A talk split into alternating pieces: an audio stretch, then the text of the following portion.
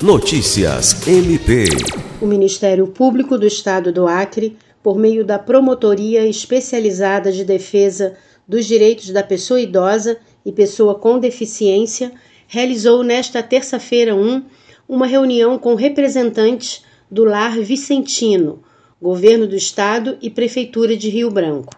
A instituição de longa permanência para idosos em Rio Branco passará por revitalização e ampliação com recursos oriundos de emenda parlamentar e recursos da Prefeitura e do Estado.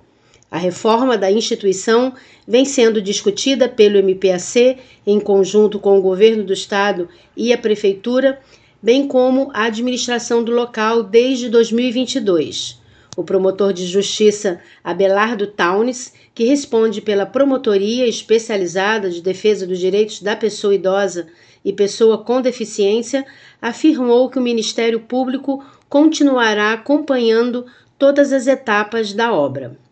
Lucimar Gomes, para a Agência de Notícias do Ministério Público do Estado do Acre.